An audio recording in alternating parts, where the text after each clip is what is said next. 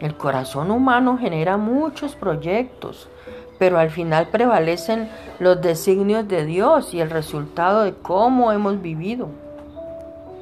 Si no has hecho un buen trabajo al administrar tu propia vida, ¿por qué no entregarla a aquel que te creó y sabe más sobre ti de lo que tú mismo sabes, sabes sobre ti? Si comienzas a tener problemas con un automóvil, se lo llevas a la persona que lo fabricó para que lo arregle. Un principio similar es indiscutible con Dios. Él te creó y te ama mucho.